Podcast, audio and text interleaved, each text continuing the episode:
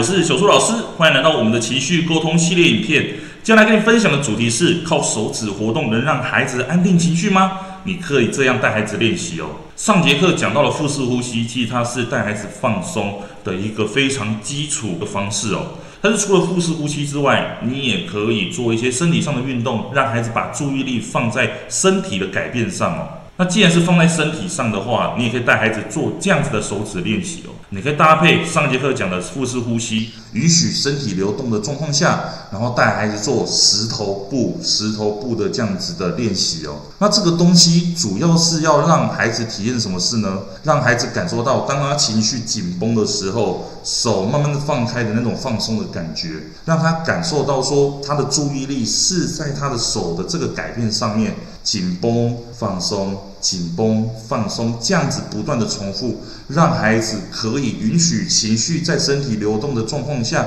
闭上眼睛，然后可以感受到身体慢慢慢慢的放松下来了。好，所以这样子在孩子情绪快起来，又或者是慢慢的冷静下来的时候，透过这样子的身体察觉，也可以让孩子允许情绪之外，慢慢的冷静下来哦。好，今天跟你分享到这里，我们下一个再见喽，拜拜。为了要解决孩子的情绪问题、学习问题、课业问题，甚至是专注力问题，你想要获得更多的免费教学影片吗？欢迎加入到我们的 LINE 大小树教育学院里面，搜寻 LINE ID 小老鼠九七九 dxwrf，